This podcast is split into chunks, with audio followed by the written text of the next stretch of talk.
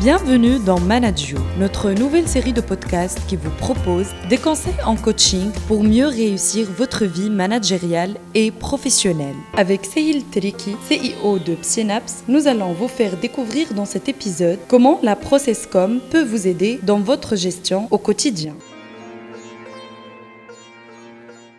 C'est Il donc euh, je suis maître enseignant en coaching, en hypnose, en PNL, en mindfulness. Je fais ce métier depuis euh, plus de 15 ans. J'accompagne des entreprises, des dirigeants et je forme aussi des coachs, des euh, formateur, aussi bien euh, en Tunisie qu'à l'étranger. Et donc, euh, je dirige un institut international qui s'appelle Synapse sur l'Afrique. Et euh, parfois, j'ai des managers qui viennent avec une problématique qui est comment manager d'une manière individualisée, parce que, vous le savez, dans les entreprises, bah, les gens sont différents. Mhm. Et donc, il y a un outil avec lequel j'ai travaillé beaucoup et j'ai formé des milliers de personnes qui s'appelle la ProcessCom. Alors, qu'est-ce que la ProcessCom? C'est un outil de management, un outil de communication mhm. qui se base sur les types de personnalités Comment la ProcessCom peut nous être utile? Alors, les modèles restent limités, donc il ne peut pas répondre à tout. C'est pour ça, là, avec Managio, c'est intéressant, il y a plusieurs podcasts, donc plus on connaît d'outils, plus on connaît de modèles, plus on, ouvre le champ d'un point de vue comportement, comment la personne se comporte et comment elle communique et comment donc je peux la manager. À partir du moment où je sais comment elle fonctionne, c'est-à-dire quels sont ses points forts, quels sont ses points à améliorer, je peux par la suite avec cet outil-là anticiper son stress et je peux la motiver, c'est-à-dire lui parler son langage et faire en sorte que bah, elle est motivée, puisqu'on est tous différents. Donc je peux pas parler le même langage à tout le monde.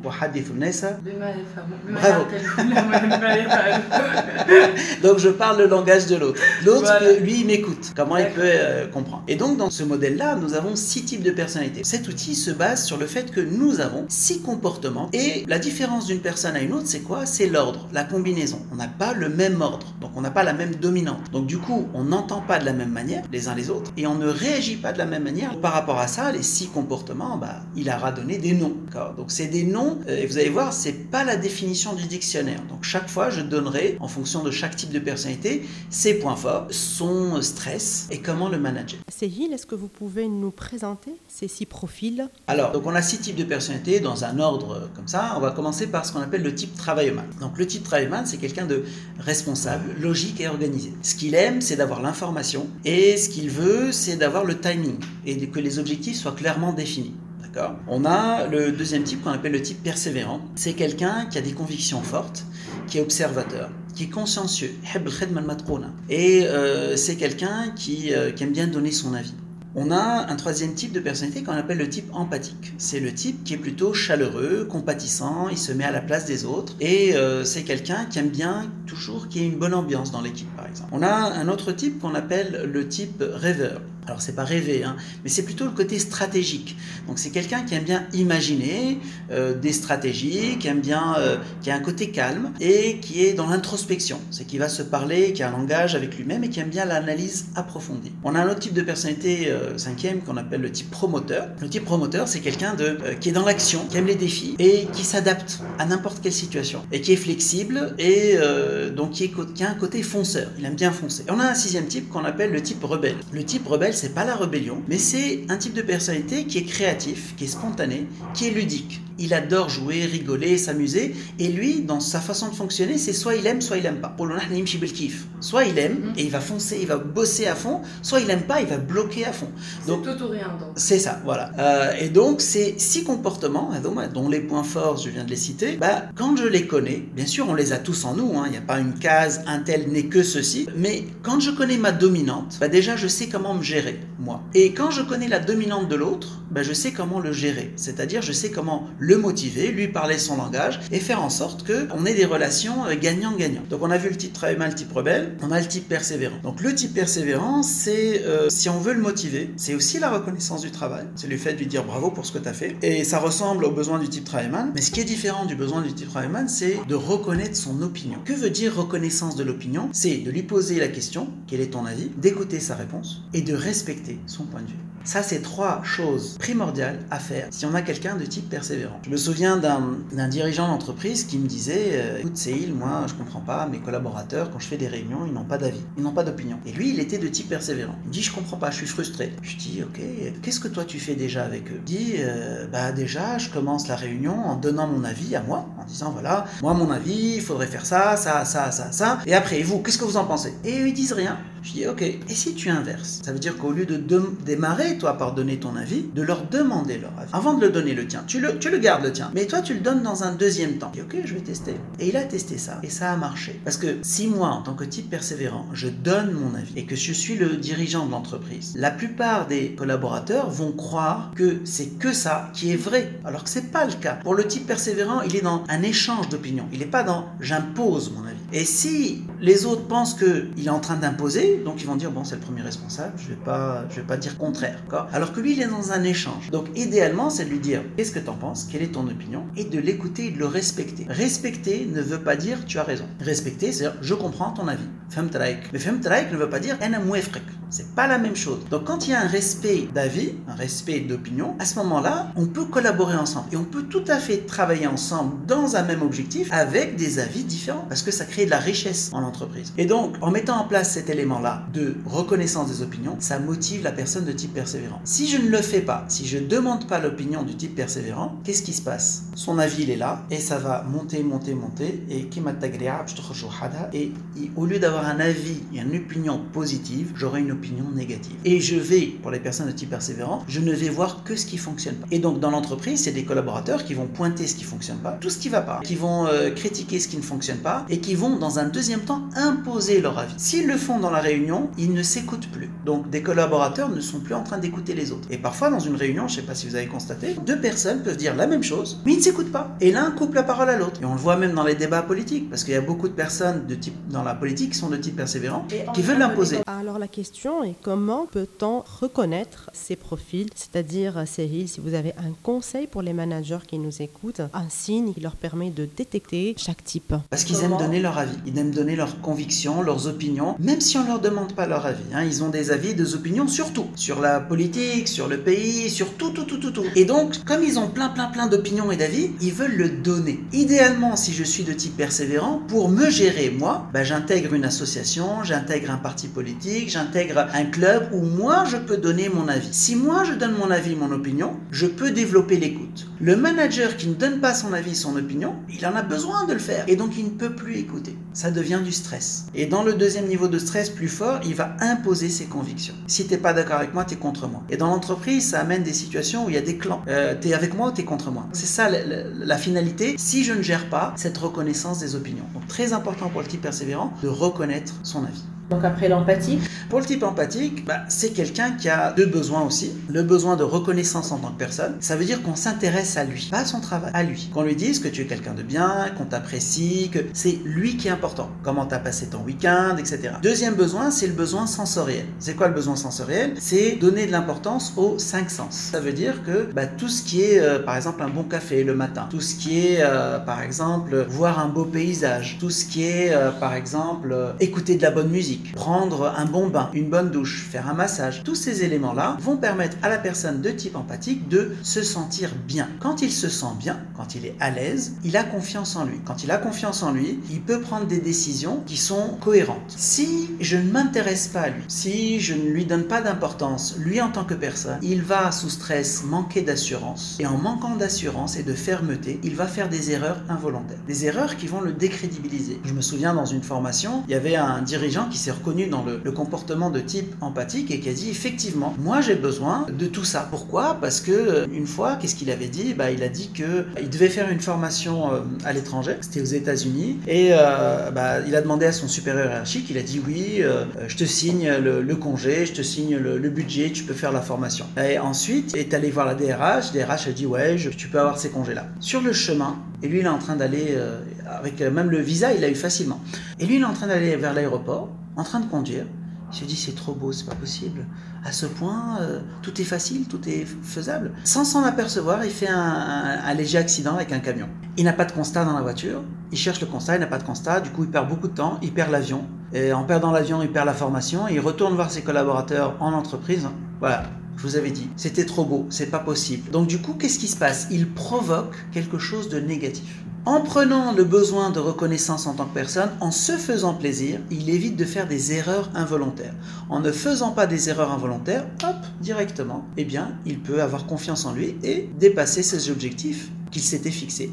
À titre d'exemple, j'ai coaché il y, a, il y a 10 ans maintenant une équipe de, foot en première division, c'était le, club sfaxien, et la majorité des joueurs de foot étaient de type empathique, 80% à peu près de type empathique. C'était des, joueurs de foot qui, euh, en arrivant près du but, n'arrivaient pas à marquer. Ils faisaient des erreurs involontaires. Et quand on a travaillé en, coaching euh, mental sur la cohésion d'équipe, sur les besoins psychologiques, sur comment ils peuvent, comment on peut créer une belle ambiance de travail, automatiquement, ça a eu un impact sur euh, le terrain.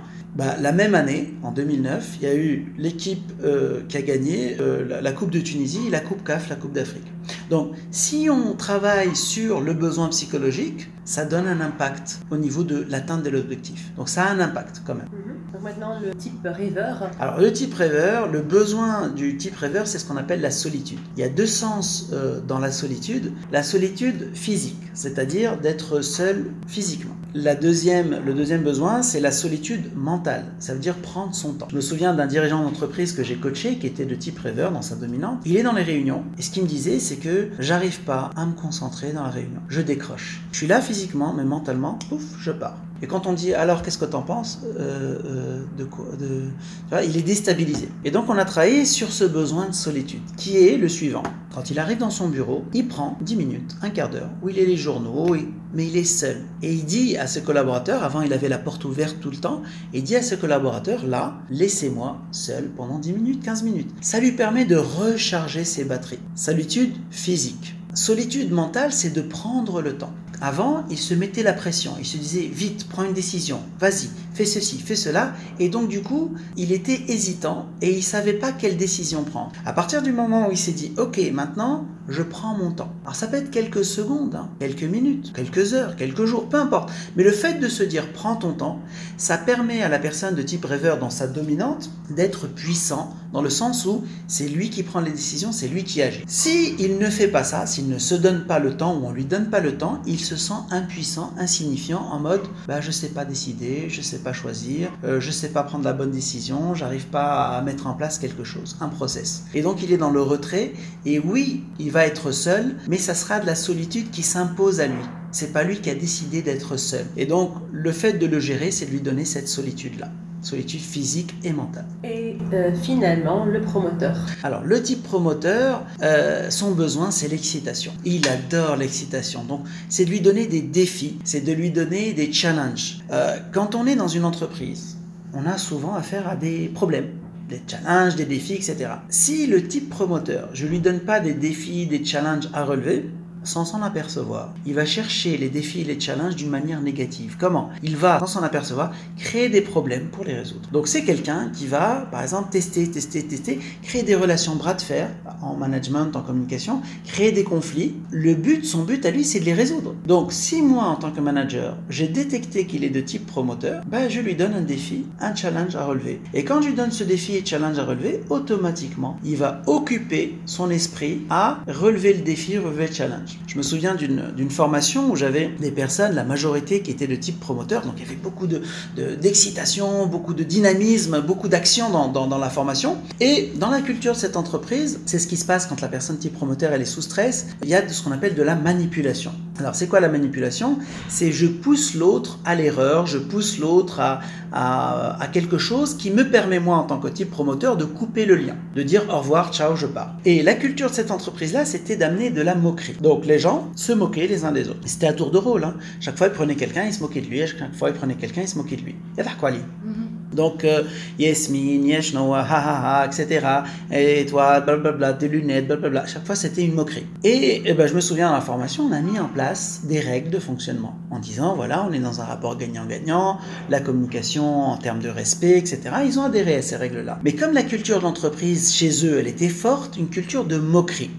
Ils rigolent les uns des autres. Donc, j'ai dit la première fois, attention, stop, etc.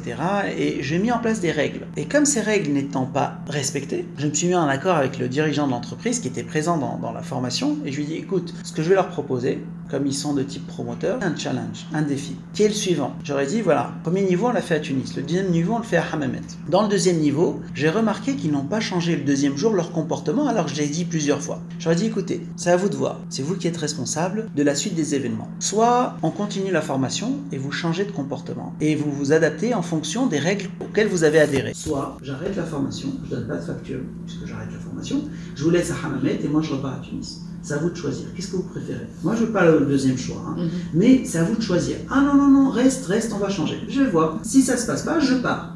Donc c'est un défi, c'est un challenge en mode c'est à vous de voir est-ce que vous voulez changer le comportement ou pas? Ils ont changé le comportement dans la formation, ils ont changé le comportement dans l'entreprise, et l'impact direct en entreprise, vous savez ce qui s'est passé? Ils ont triplé le chiffre d'affaires. C'était une équipe commerciale qui ont triplé le chiffre d'affaires. Ils faisaient un très bon chiffre d'affaires, mais c'était en mode mercenaire, c'était en mode individuel. Pourquoi ils ont triplé? Parce qu'il n'y avait plus la culture de la moquerie. Il y avait la culture de l'entraide, il y avait la culture de, de l'accompagnement et euh, tu as un problème, toi, c'est pas mon client, je vais avec toi et je relève le défi. Complètement changé leur culture et donc ça a eu un impact sur les chiffres. Donc chaque fois qu'on met en place un besoin psychologique, ça motive les gens positivement. On se pose la question comment on peut manager ces six profils? Alors, première chose, c'est développer l'écoute. Si je pars du principe en tant que manager que tout le monde me ressemble, bah, du coup, je pars sur une fausse base parce que euh, on est tous différents. Il y a des personnes et souvent les managers quand je les ai formés ou coachés, ils vont recruter des personnes qui leur ressemblent en niveau comportemental. C'est rare les managers qui dans une structure, dans une entreprise vont recruter des personnes qui ne leur ressemblent pas en termes de comportement. D'ailleurs, je me souviens d'un directeur commercial d'une grosse société euh, qui a recruté des commerciaux qui, dans son profil à lui, correspondaient aux derniers étages. Lui, il avait une dominante euh, persévérant et travailleuse, donc c'est quelqu'un de consciencieux, de responsable, de logique et d'organisé. Et il a recruté la majorité des commerciaux de type promoteur et rebelle, qui sont dans l'action, qui sont euh, dans le côté ludique et qui aiment bien s'amuser, etc. Donc, pour les manager, il a trouvé une difficulté. Lui, il les a recrutés sur la base que c'est des bons commerciaux. Mais pour le management, pour les gérer Ça, c'est une autre question. Donc, c'est des bons commerciaux sur le terrain, mais dans la communication, dans le management, il a dû faire un effort. Et en faisant la formation, il a compris comment les gérer. Parce que dès le début, c'était difficile pour lui de les gérer. Parce que c'est loin dans son comportement. Et donc, quand il a eu les leviers, il savait comment les gérer. En développant l'écoute, en ayant ces outils-là, bah, du coup, c'était beaucoup plus simple. Parce qu'il leur a parlé leur langage à eux. Et quand ils ne savaient pas comment le faire juste avant, bah, eux, ils étaient sous stress. Et sous stress, on va le voir tout à l'heure, bah, il y a des comportements négatifs euh, non adapté à une situation. Donc c'est important de connaître le profil de l'autre pour justement savoir le manager, savoir le gérer. Quel est d'après vous, Cyril, l'élément euh, motivant pour chacun de ces profils, le travailleman, le persévérant, rebelle, etc. Très bien. Alors pour un travailleman, alors souvent il y a des gens qui pensent que travailleman c'est travailleur. Non. Ah, c'est ok, c'est ok. J'en profite, j'en profite pour le dire parce que quand on fait la formation ou le coaching, il y a des personnes qui disent ah travailleman c'est travailleur et il y a des gens qui sont fiers de dire moi je suis type travailleman. Donc et alors C'est bon, t'es responsable, logique, ok. Mais travailler, c'est autre chose. Travailleman veut dire quelqu'un qui aime être dans l'analyse, qui est logique, qui est responsable. Dans la définition, process comme bien sûr. Hein. Qu'est-ce qui motive la personne de type travailleman Il y a deux choses essentielles. Première chose, c'est la reconnaissance du travail. C'est quelqu'un qui veut entendre Yatik Sahaf bravo pour ce que tu fais, c'est super, continue comme ça. C'est ce qu'il veut entendre, c'est ce qui le motive. Et le deuxième chose qui le motive, c'est ce qu'on appelle la structuration du temps. C'est que les objectifs soient clairement définis et qu'il ait l'information dans le timing. S'il n'a pas ces deux éléments, il est démotivé. Qu'est-ce qui va faire qu'il est démotivé? C'est que dans un premier temps, il va trop travailler. Donc si j'ai eu à, coacher par exemple des directeurs, des dirigeants, des PDG qui disent "Eh je ne veux pas dire j'ai peur qu'il se relâche." Mais si le type travailleman n'entend pas "bravo pour ce que tu fais", qu'est-ce qu'il fait? Il va chercher à compenser ce besoin négativement. Comment? En ne déléguant plus, en faisant le travail à la place des autres. Parce qu'il veut entendre "tu as fait du bon boulot". Il va beaucoup travailler, ce qui peut amener en entreprise des états de surmenage qu'on appelle le burn-out. Et donc la personne, au lieu de travailler d'une manière équilibrée, elle va trop travailler. Pourquoi trop travailler? Parce qu'elle attend le bravo pour ce que tu as fait, qui ne vient pas. Donc on est dans un cercle vicieux. Et s'il n'a pas de l'information, si c'est pas structuré dans le temps et les objectifs sont pas clairement définis, eh ben il est stressé parce que il est perdu. Il trouve pas ni les repères et donc il est, il ne délègue plus. Et ils commencent à critiquer tout, et c'est des incompétents, ils savent pas bosser, etc. Donc on a à gérer, au lieu de motiver quelqu'un, on a à gérer quelqu'un qui est démotivé et qui est sous stress et qui met tous les autres sous stress. Tout le monde le fait, hein, mais lui il le fera comme ça, en ne déléguant plus et en critiquant négativement. Voilà le comportement euh, du type Traiman quand il est sous stress. Donc idéalement c'est quoi? Bah, C'est de le motiver. Comment je le motiver? En sachant que lui il a besoin de Yatik bravo pour ce que tu as fait, et de structurer le temps, d'organiser les idées dans le temps. Donc ça c'est pour le premier type. Pour le rebelle Pour le type rebelle, lui, il a plus besoin de contact. Quand on dit contact, c'est du contact positif, c'est du contact ludique. Je me souviens d'un responsable, d'un directeur qui était de type rebelle et euh, il restait pas dans son bureau. Donc tout le temps, il arrive dans son bureau, même s'il est directeur financier. Hein. Mais en tant que directeur financier, il bouge tout le temps. Donc il va d'un bureau à un autre, il va voir les gens, il rigole. Et les autres, ils disaient mais il bosse pas, il est pas en train de travailler, c'est pas possible. Il est tout le temps en train de rigoler avec les gens. Mais lui, le, finish, il le faisait. Les objectifs, il les atteignait mais il les atteignait à sa façon, en ayant du contact. Et le jour où il n'a pas de contact, ça veut dire le jour où les gens ne rigolent pas avec lui, où il s'amuse pas, où il voit pas du monde différemment, bah, qu'est-ce qui se passe? Il, il, bloque. Tout devient compliqué, tout devient difficile. Nous, on va dire, il va bugger. C'est-à-dire un truc simple devient très compliqué, très difficile. Et euh, dans un deuxième temps, il blâme. En blâmant, il va rejeter la responsabilité. C'est pas de ma faute, ça marche pas, je comprends pas pourquoi ça marche pas, de toute façon tu me l'as pas dit avant,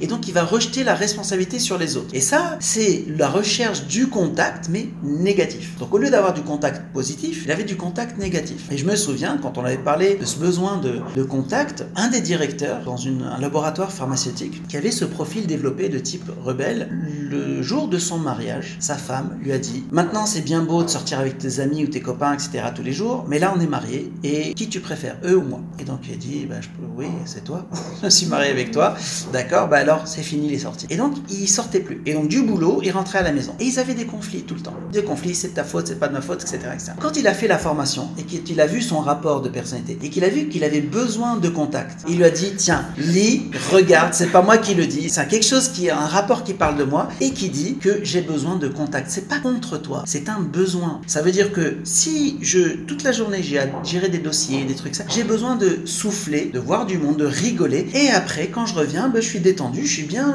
je, suis autrement. Et eh ben elle a dit d'accord, on va tester. Et elle a testé ça pendant deux semaines. Et c'est vrai que pendant deux semaines, et eh ben du coup quand il sortait avec ses amis, une demi-heure, une heure, ça suffit. C'était pas toute la soirée. Et bah, ça a suffi pour que à la maison, il l'aide, il est avec elle. Et donc, du coup, il est plus disponible. Et en faisant ça, elle a compris que c'est pas un choix de les autres ou moi, c'est un besoin. Donc, c'est différent. Et à partir de là, bah, sa vie a changé à lui. Il a complètement changé et ils ont continué à, avoir ce train de vie. Du coup, elle le suit maintenant avec ses copains-là. Donc voilà, c'est le besoin de contact. Donc, le contact ludique. Donc, euh, un manager qui va s'amuser, rigoler avec un collaborateur qui est de type rebelle, bah, ça va lui permettre de, trouver des solutions parce que c'est quelqu'un de créatif. Alors que si il est en train euh, juste de parler d'une manière logique et organisée, où est-ce que le dossier, c'est quoi ça, etc., l'autre il va bloquer et il va pas y arriver. Donc idéalement, c'est soit de rigoler, on peut pas toujours rigoler en entreprise, soit de donner du choix. On appelle ça le management du laisser faire, pas du laisser aller, qui est je te laisse le choix de faire comme tu veux. Il y a des objectifs et toi tu peux les atteindre comme tu veux. C'est un peu le management à la Google. Alors, est-ce qu'il y a un profil plus difficile que d'autres à gérer Non, ça n'existe pas. Si dans mon ma structure de personnalité à moi, en tant que manager, j'ai un profil qui est élevé chez moi, comme par exemple je disais tout à l'heure le directeur commercial, le profil dans sa structure à lui, type rebelle, il est éloigné. Donc pour lui c'est difficile parce que c'est difficile de